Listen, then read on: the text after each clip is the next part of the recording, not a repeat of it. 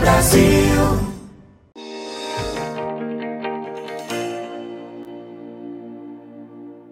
Olá, muito bom dia a você, conectado conosco aqui no Notícias Agrícolas. Estamos no ar com o nosso boletim de mercado e nesse horário você já sabe, sempre falando do mercado do boi uma semana interessante de ser analisada, porque apesar de poucas mudanças aí em termos de precificação, a gente tem um movimento de demanda que pode trazer alguma, uh, algum cenário diferente aí para os preços. A gente vai entender é, melhor essa situação conversando com o Caio Junqueira, lá da Cross Investimentos. Seja bem-vindo, meu amigo. Obrigado por estar aqui com a gente, nos ajudar a entender a, a pressão ela foi exercida durante bastante tempo e essa semana parece que está menor ou pelo menos está tá mais limitada essa pressão sobre a arroba e tem um motivo para isso, Caio? O que está acontecendo? Conta para gente.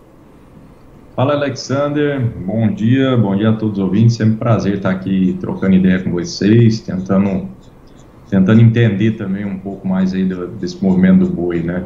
Ah, ah, é uma semana que antecede o Dia das Mães, esse feriado importante né, para o consumo, é um, é um feriado que mexe com a sazonalidade do, da carne, né, da alta e da baixa do mercado interno, do atacado, e a gente viu isso, isso teve um reflexo realmente, quem acompanha ali, quem acessa o AgroBrasil, o aplicativo, é, já notou que a gente teve uma alta aí, a alta chegou quase um real no boi casado, acho que equalizou um real de alta, e a gente tem um boi casado hoje que tramita é, no estado de São Paulo, é, no boi casado entre 17,80 até 18,15, mais ou menos, vamos colocar uma média de 18 reais, que equivale a um boi de 270 reais. Então, é, essa semana a gente vê uma certa firmeza, entre aspas, é, dependendo da indústria que o pecuarista negocia, dentro do estado de São Paulo, a gente vê uma certa firmeza aí para dentro do boi, para dentro das cotações do boi gordo. Então, você pega uma indústria menor, geralmente a gente nota isso nas menores indústrias,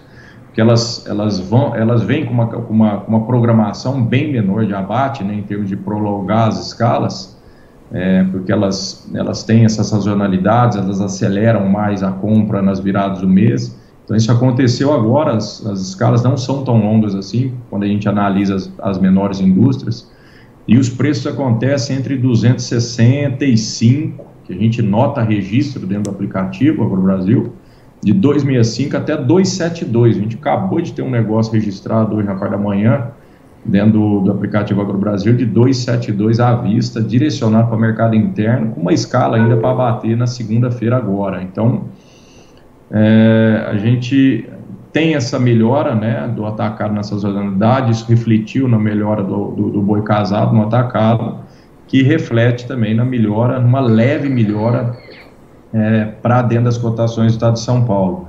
O estado do MS é, é um estado que, que, que vem com pouquíssima oferta de gado, realmente lá é um estado que não tem sofrido, ou é o que menos tem sofrido com a baixa, as indústrias tentaram emplacar até um boi de 240 com 30 dias lá no MS, já fecharam a semana que vem com um boi de 245 com 30 dias, não surtiu efeito nas escalas. Ontem a gente chegou a ter já negócio de 260 reais à vista sendo negociado, sendo registrado dentro do aplicativo, e hoje a gente já teve negócio de 250 reais à vista no Mato Grosso do Sul também sendo registrado com escala assim para dar mão para a boca. O registro que a gente teve hoje de manhã, o frigorífico já vai embarcar amanhã para bater depois da manhã. Então, o mercado está bem conturbado, a gente pega diferenças de preços é, gritantes é, para dentro do mesmo estado, entre uma indústria e outra, entre uma indústria é, um raio aí de 200, 300 quilômetros uma da outra, você pega uma diferença de preço extremamente grande. Então está tendo realmente essa disparidade de preço, essa disparidade, parece que de necessidade de uma indústria ou da outra comprar. A gente pegou hoje de manhã mesmo uma indústria maior dentro do estado de São Paulo tentando comprar boi de 250 reais. Aí você pega uma indústria pequena dentro do estado de São Paulo, menos da metade dessa que está tentando comprar boi de 250 e efetiva um boi aí de 272 reais. Então está é, tá difícil da gente compreender a leitura que fica aqui para nós que o aplicativo passa para nós, né, para todo mundo que está ali dentro, o aplicativo AgroBrasil, é que é, quando você negocia o seu animal com uma indústria menor, que às vezes tem um, um, nicho, às vezes, de mercado ali, que anda com uma escala um pouco menorzinha, é, que tem um reflexo mais eminente quando você tem uma melhora dentro do atacado, essa indústria te compra um boi, quando é um boi bom, bom terminado, de bastante peso, né, de boa terminação e boa qualidade, ela, ela acaba pagando um pouco mais. E quando você oferta seu animal para uma indústria, às vezes, que é exportadora, habilitada a fazer China, que na teoria teria que pagar mais, essa indústria parece que está com a barriga meio cheia, porque andou comprando muito boi, está com essa escala muito comprida, e China parece que está brecando, né? não, não acelera tanto é, é, esses carregamentos, essas exportações, então é uma indústria que, que tenta agora fazer uma média né, desse animal mais caro que ela comprou, tentando fazer uma média lá embaixo, mas poucos negócios são aferidos, ou poucos negócios, pelo menos, são registrados aí dentro do aplicativo AgroBrasil, que possa vir a conhecimento de todos, né? Muito bem. Ô, Caio, você falou, trouxe um monte aí de, de situações. Queria voltar um pouquinho para a situação do MS. É, pelo que você mencionou, é o estado que menos tem sofrido com essa pressão de baixa.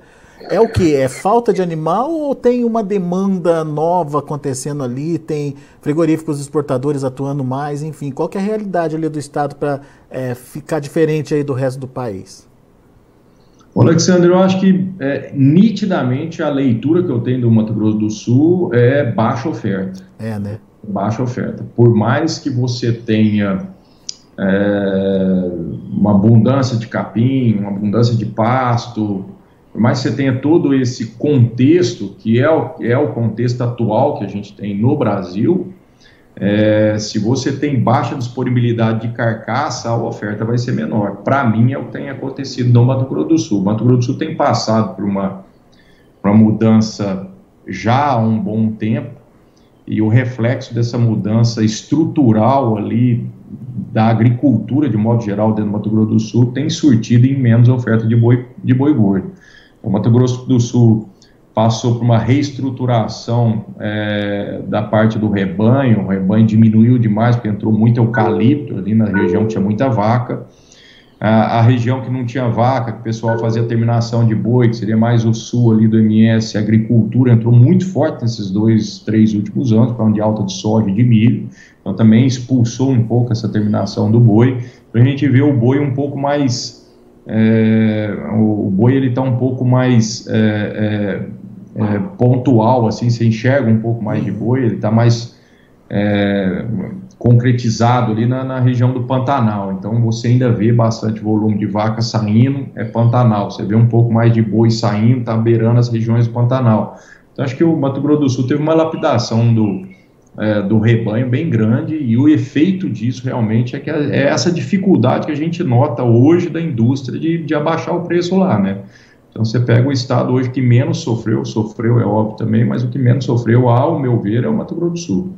Muito bem. Então a gente entendeu que é uma situação diferenciada, né, Caio? Os demais estados têm essa relação com a oferta um pouco mais tranquila aí, o que faz esse, essa diferenciação de preço acontecer, como você relatou aí no caso de São Paulo. Agora, e a China, Caio? Você falou que a China está tá meio lenta aí. O que está acontecendo com a China ainda? Aquele embrólio das, ah, das, das cargas paradas nos portos ou isso já foi resolvido? Eu acho que aquilo, a, a China tem resolvido esse embrólio aí, é, de modo geral, vai depender de indústria para indústria, mas eu acho que a indústria está dando conta de sair com aquela carne que ficou para trás, que ela não queria que entrar, que não poderia ter exportado, né? então aquele embrólio eu acho que está se resolvendo, mas eu acho que a China, é, ela vem tirando o pé, sabe, das, das importações do Brasil, aconteceu isso ao longo do ano passado, e acho que o apetite dela é, tá parece que um pouco menor, né? Então a gente fica muito, a gente fica muito dependendo, a nossa exportação é muito dependente da China, né? Então, enquanto a China estiver pagando ao redor de 5 mil toneladas, que mais ou menos equivale é, o mercado interno aqui dentro do estado de São Paulo, é, você acaba não você acaba não tendo muito, é, você acaba não incentivando essa indústria que faz exportação para a China a acelerar os seus abates em termos de é, de produzir mais e de estar tá exportando cada vez mais. Então você tá, você tem uma exportação hoje para a China que está muito para e passo com o mercado interno, né? Então você pega o mercado interno que te paga à vista, te paga com 15 dias, você pega uma exportação que leva até 60 dias para voltar o dinheiro no caixa da indústria. Então, apesar de pagar mais, você tem todo um você tem todo esse trâmite do dinheiro que demora a voltar para dentro do caixa. Então, exige uma, uma preparação um pouco maior da indústria, a indústria fica um pouco exposta também à oscilação do dólar, então é, não está sendo muito vantagem para a indústria, apesar de ser vantajoso, não está sendo aquela vantagem toda que a gente conhecia, que tinha no passado, que era, que era capaz de puxar a cotação do boi. Né? Então, por isso que a gente está tendo esse, esse marasmo e essa ré aí no preço do boi Brasil afora. Né? Mas você acha que isso é, é, é temporário? A China tende a voltar a comprar? Tem alguma expectativa de, de aceleração dessas compras, Caio? Ou a China está comprando o que precisa mesmo e ponto? Alexandre, um negócio é analisar o que, que ela precisa hoje e um negócio é analisar o que, que aconteceu com a China nesses três últimos anos que fez essa explosão no consumo, né? Então a gente precisa, é, a gente precisa separar bem é, o que aconteceu. Então a China passou, já falei isso aqui mais de uma vez, a China passou por uma lapidação do rebanho de porco, é onde ela é dependente, é, grande parte da alimentação do chinês é em cima da carne do porco.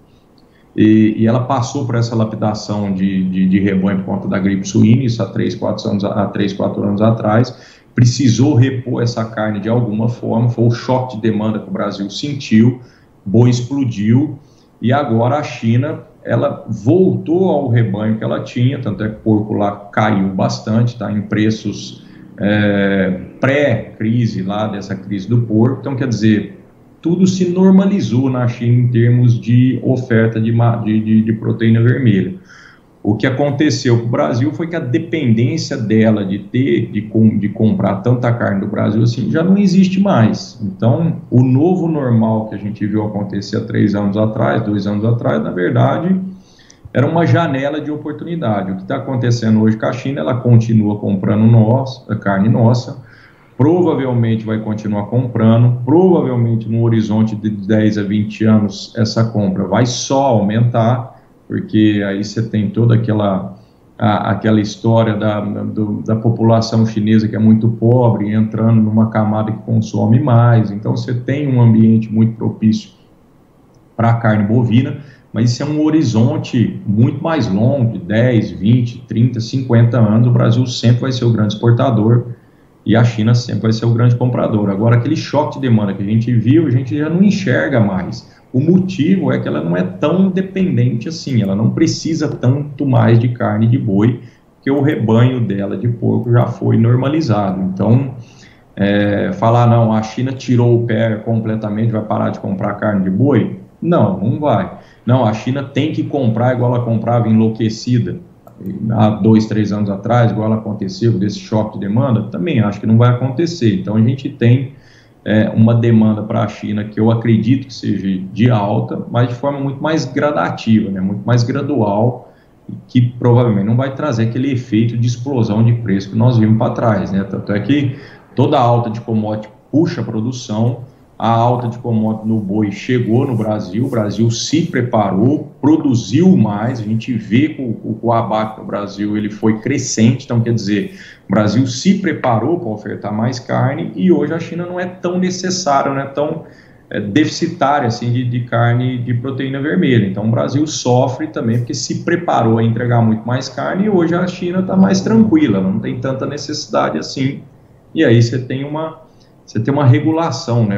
Você passa a, a, curva de oferta e de demanda está naquele processo que vai precisar se regular para achar um ponto de equilíbrio. E a princípio parece que não achou ainda, né?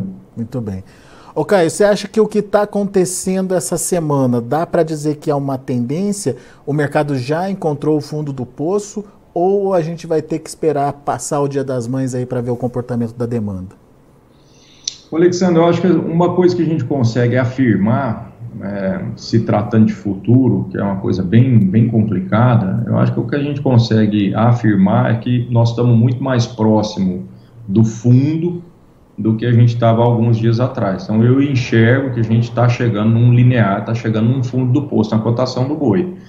Você pega Minas, está tentando comprar boi de 300, de 220 aí no mercado comum, você não vê registro. Você pega Mato Grosso do Sul, que tentou comprar boi de 240 reais, a gente não vê registro dentro do aplicativo, né? A gente pega é, dentro do aplicativo AgroBrasil. A gente pega também Mato São Paulo, que está tentando comprar boi de 250 reais, a gente não vê registro.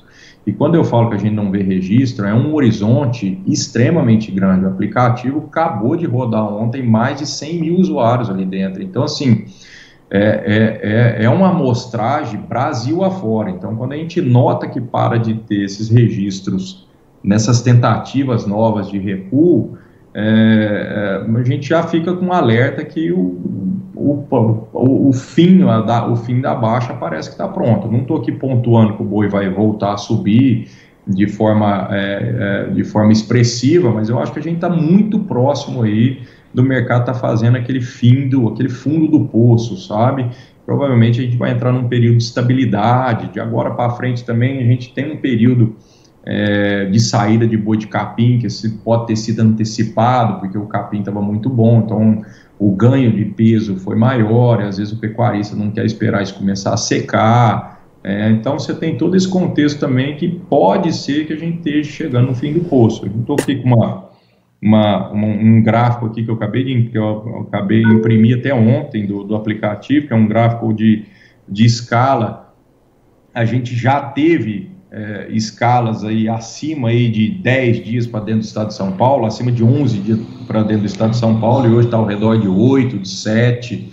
Mas pode falar, ah, é pouco dia, são poucos dias é, da, da, máxima que você teve alguns dias atrás. Sim, são poucos dias, mas é um, é um emaranhado de informação ali dentro, né? Então não é um dia só pontual que está fazendo a diferença, são vários dias que a gente vê que a escala já parou de subir, parou de aumentar, a gente para de ver registros dentro do aplicativo na banda baixa. Então, tudo indica que a gente está chegando perto do fim, sim. Boa, Caio. Vamos acompanhar então, vamos ver como é que vai ser essa demanda, principalmente agora de Dia das Mães. É um momento, como você é, lembrou no início da sua fala, e é um momento é, tradicional de consumo, né, Caio? Vamos ver como é que o brasileiro está preparado para esse consumo aí e se vai ter necessidade de recompor esse estoque, como esse estoque vai ser recomposto, enfim. Vamos entender isso depois do Dia das Mães, então, né? É, a gente precisa ficar de orelha em pé, assim, tudo indica que a gente está chegando muito próximo do fim ou, ou, do fundo do poço, ou o fundo do poço já ficou para trás, é, mas a gente tem que pensar que a gente está nessa sazonalidade, que é, historicamente a melhora do consumo acontece agora, e a gente precisa ficar com o pé muito atrás pós esse feriado Dia das Mães, como é que o atacado vai se comportar. Se o atacado perder a força, o que eu acredito que possa acontecer, ele não pode perder a força e encontrar oferta, né? Se ele perder a força e encontrar muita oferta ainda de gado a sair bem terminado, a gente pode ter um novo vale, né? Essa, essa é a grande incógnita e a aposta que eu estou achando que não deva acontecer. O atacado deve piorar após a semana que vem, sim, mas eu não acho que a indústria é, vai ter tanta facilidade assim para comprar esse animal, porque eu acho que o grosso parece que já saiu, né? Boa, Caio. Meu amigo, mais uma vez obrigado, viu, pela participação. Volte sempre, Caio. Obrigado a todos, uma boa tarde, Alexandre. Valeu, para você também. Tá aí Caio Junqueira Cross Investimento aqui com a gente, trazendo uh, uma análise aí do mercado do boi.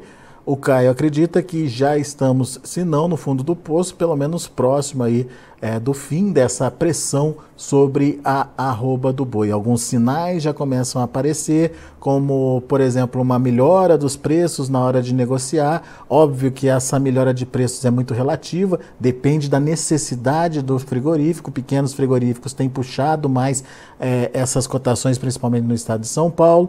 Tem uma diminuição média das escalas que também está acontecendo, nada significativo, nenhuma mudança de padrão, mas já é um sinal de que uh, essa, essa questão uh, da, da pressão sobre a arroba está aí diminuindo. E óbvio agora a gente precisa ver o comportamento da demanda e principalmente se essa demanda é, de Dia das Mães ela se consolida, se realmente acontece, se enxuga esse mercado e se daí, a partir daí, os frigoríficos precisam é, adquirir mais animais. Outro momento aí que pode é, dar sustentação para os preços e por isso a gente precisa acompanhar todo esse andamento dos negócios.